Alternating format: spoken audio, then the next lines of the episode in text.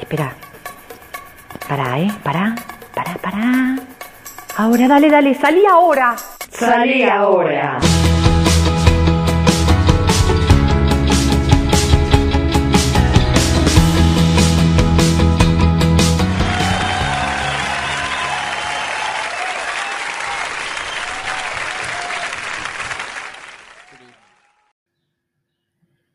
«1875.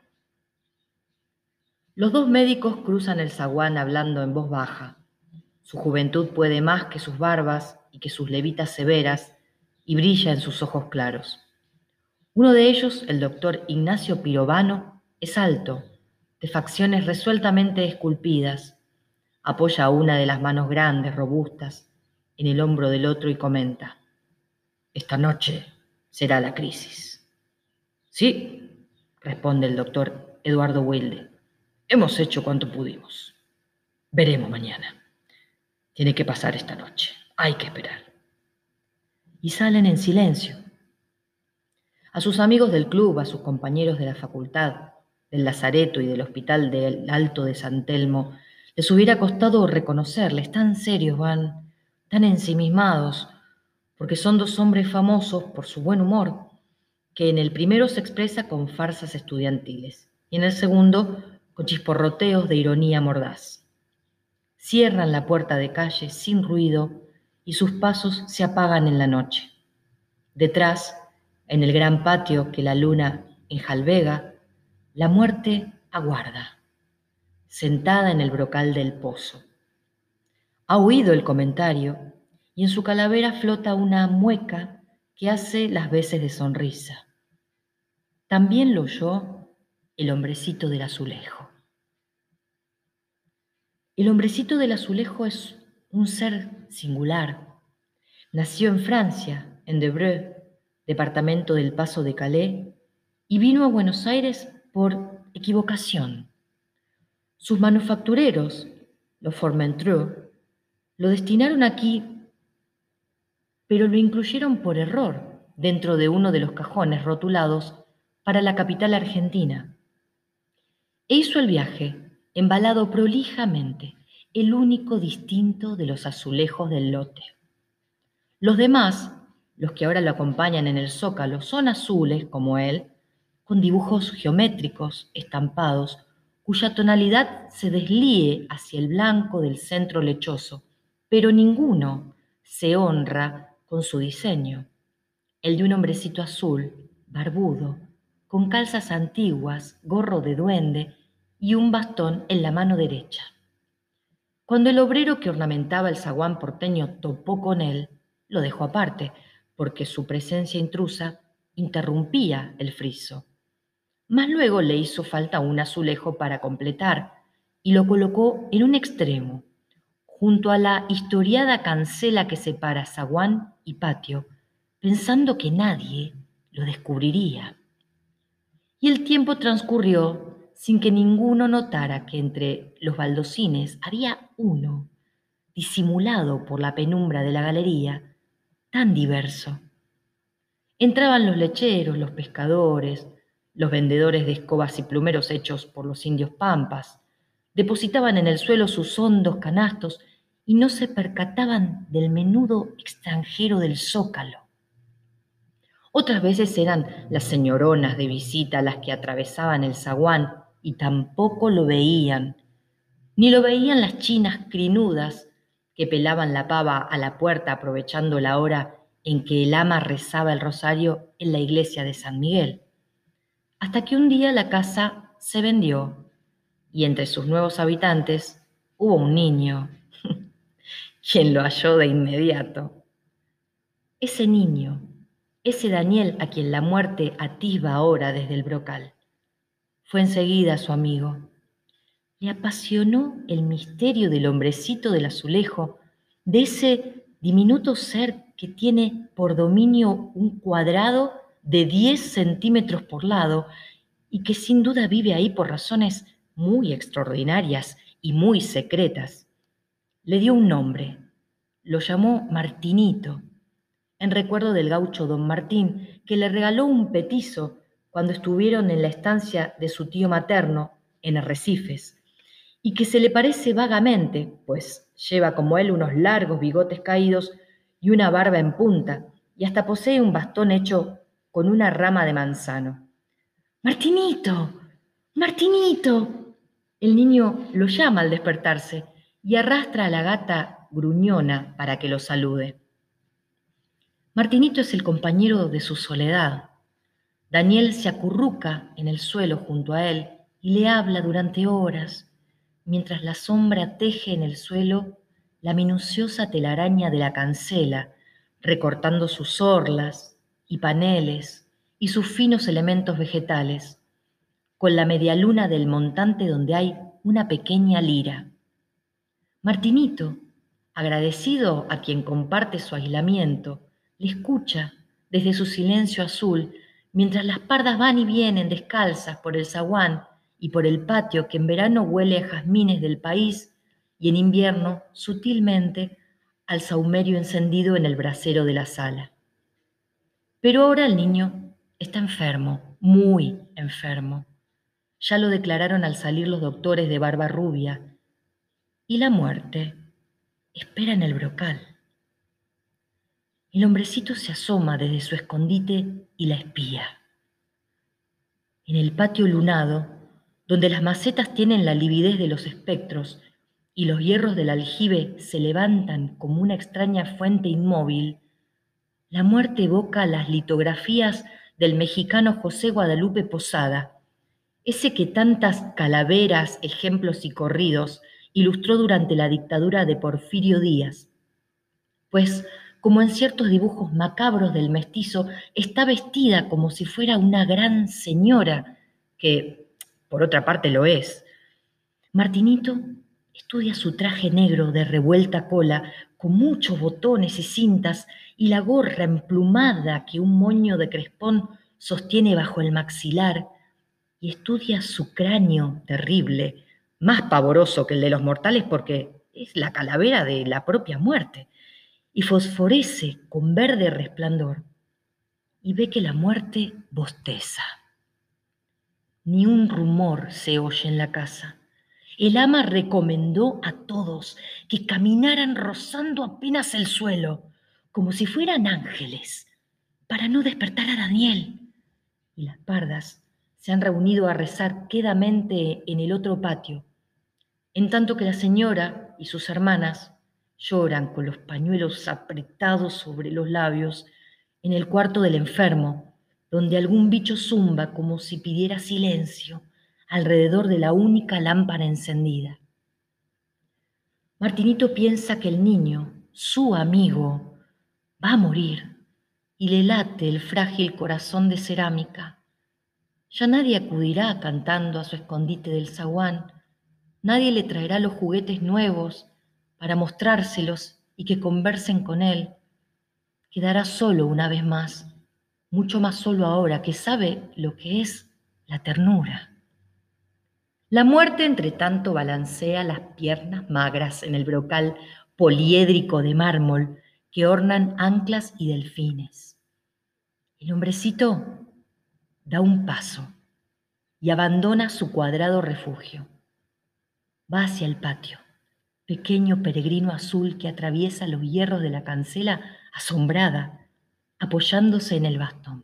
Los gatos, a quienes trastorna la proximidad de la muerte, cesan de maullar.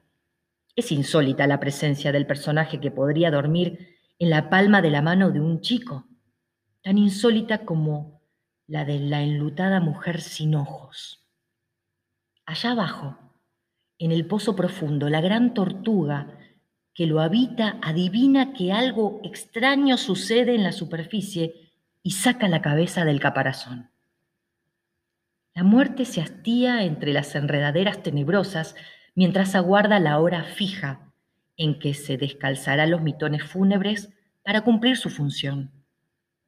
Desprende el relojito que cuelga sobre su pecho flácido y al que una guadaña sirve de minutero. Mira la hora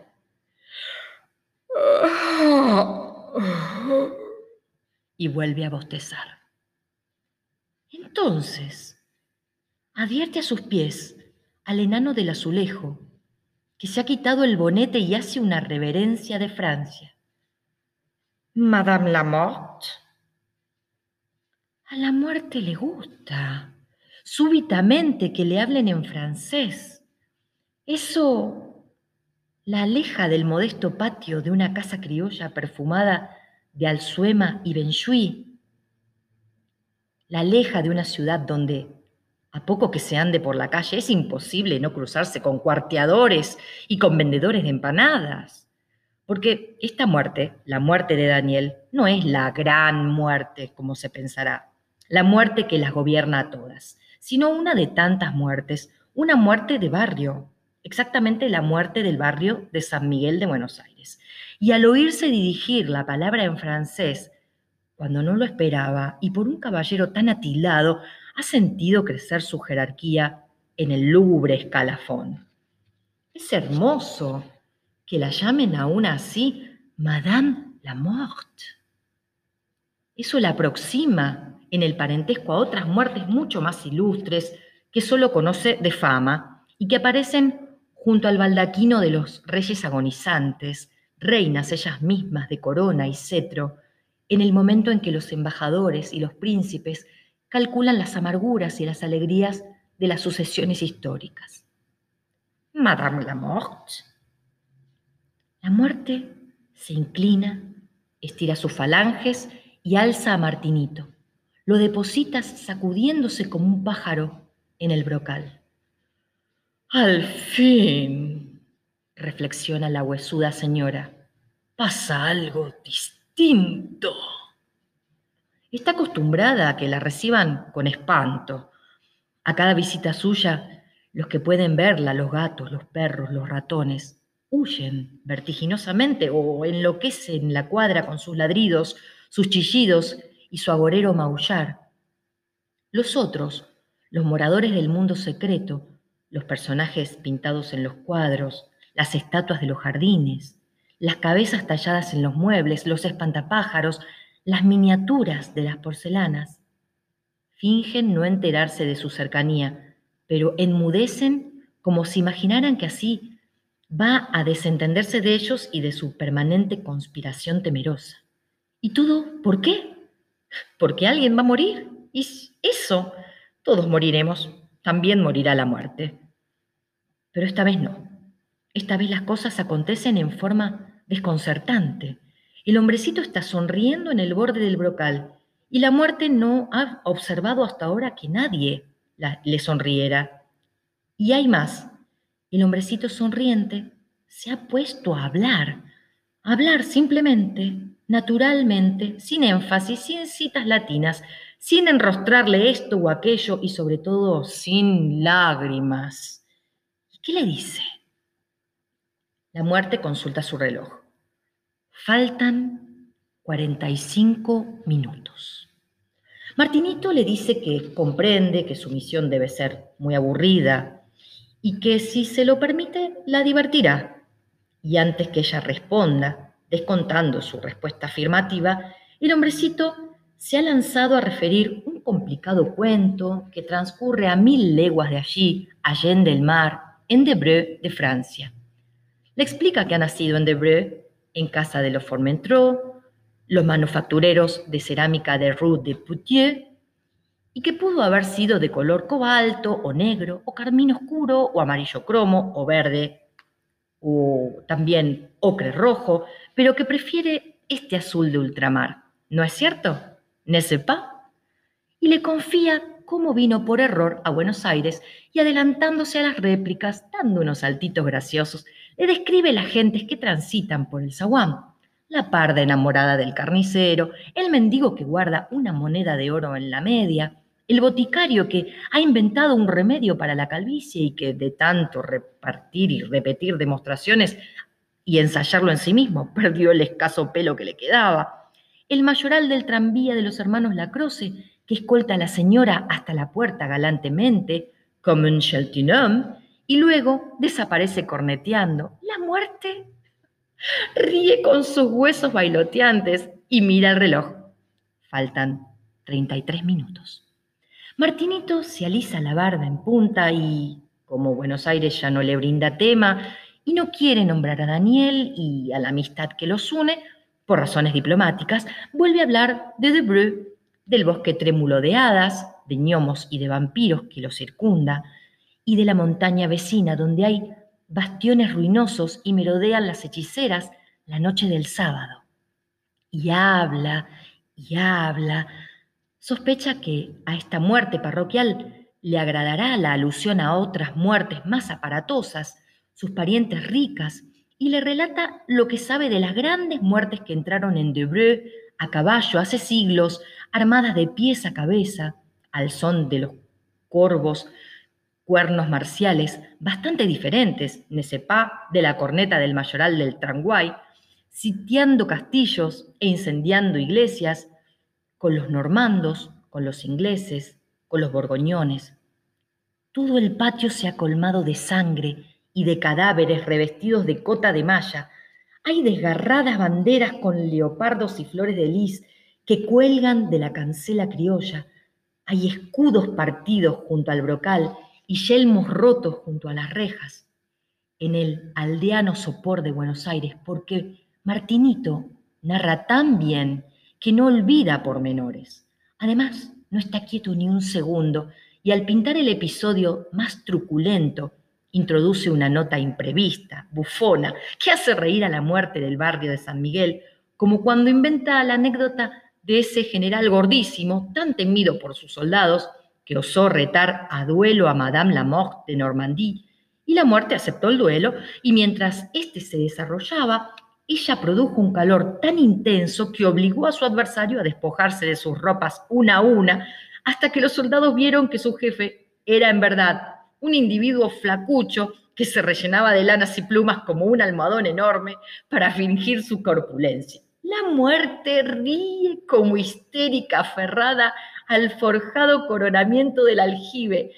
Y además, prosigue el hombrecito del azulejo, pero la muerte lanza un grito tan siniestro que muchos se persignan en la ciudad, figurándose que un ave feroz revolotea entre los campanarios.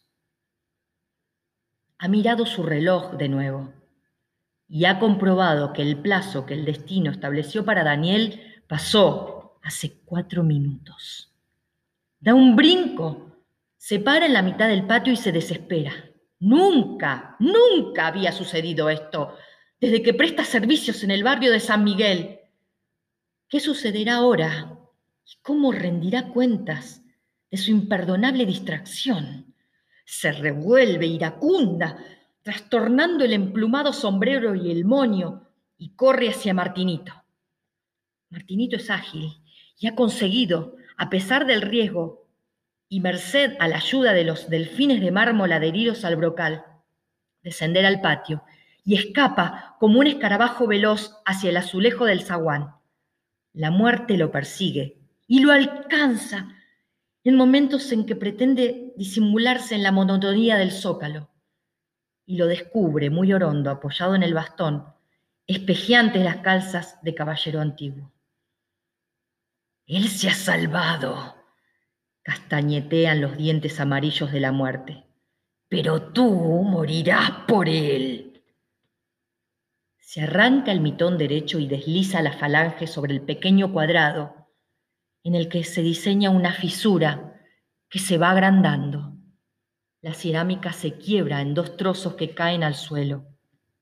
La muerte los recoge, se acerca al aljibe y los arroja en su interior donde provocan una tos breve al agua quieta y despabilan a la vieja tortuga ermitaña. Luego se va, rabiosa, arrastrando los encajes lúgubres. Aún tiene mucho que hacer y esta noche nadie volverá a burlarse de ella. Los dos médicos jóvenes regresan por la mañana. En cuanto entran a la habitación de Daniel, se percatan del cambio ocurrido. La enfermedad hizo crisis, como presumían. El niño abre los ojos y su madre y sus tías lloran, pero esta vez es de júbilo. El doctor Pirovano y el doctor Wilde se sientan a la cabecera del enfermo. Al rato, las señoras se han contagiado del optimismo que emana de su buen humor. Ambos son ingeniosos, Ambos están desprovistos de solemnidad, a pesar de que el primero dicta la cátedra de histología y anatomía patológica, y de que el segundo es profesor de medicina legal y toxicología, también en la Facultad de Buenos Aires. Ahora, lo único que quieren es que Daniel sonría.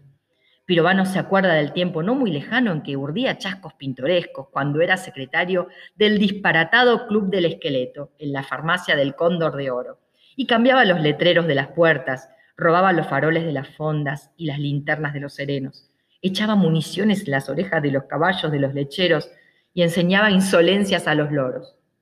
Daniel sonríe por fin y Eduardo Wilde le acaricia la frente, nostálgico porque ha compartido esa vida de estudiantes felices que le parece remota, soñada y real. Una semana más tarde, el chico sale al patio alza en brazos a la gata gris y se apresura, titubeando todavía, a visitar a su amigo Martinito. Su estupor y su desconsuelo corren por la casa al advertir la ausencia del hombrecito y que hay un hueco en el lugar del azulejo extraño. Madre y tías, criadas y cocineras se consultan inútilmente. Nadie sabe nada. Revolucionan las habitaciones en pos de un indicio sin hallarlo. Daniel llora sin cesar. Se aproxima al brocal del aljibe llorando, llorando, y logra encaramarse y asomarse a su interior. Allá adentro todo es una fresca sombra y ni siquiera se distingue la tortuga, de modo que menos aún se ven los fragmentos del azulejo que en el fondo descansan. Lo único que el pocio le ofrece es su propia imagen, reflejada en un espejo oscuro la imagen de un niño que llora. El tiempo camina, remolón, y Daniel no olvida al hombrecito. Un día vienen a la casa dos hombres con baldes, cepillos y escobas. Son los encargados de limpiar el pozo, y como en cada oportunidad en que cumplen su tarea, ese es día de fiesta para las pardas, a quienes deslumbra el ajetreo de los mulatos cantores que, semidesnudos, bajan a la cavidad profunda y se están ahí largo espacio, baldeando y fregando. Los muchachos de la cuadra acuden, saben que verán a la tortuga, quien solo entonces aparece por el patio, pesadota, perdida como una anacoreta a quien de pronto trasladaran a un palacio de losas en ajedrez. Y Daniel es el más entusiasmado, pero algo enturbia su alegría, pues hoy no le será dado, como el año anterior, presentar la tortuga a Martinito. En eso cavila hasta que, repentinamente, uno de los hombres grita desde la hondura con voz de caverna. ¡Hay algo! ¡Abarájenlo! Y el chico recibe en las manos tendidas el azulejo intacto, con su hombrecito en el medio intacto, porque si un enano francés estampado en una cerámica puede burlar a la muerte. Es justo que también puedan burlarla las lágrimas de un niño.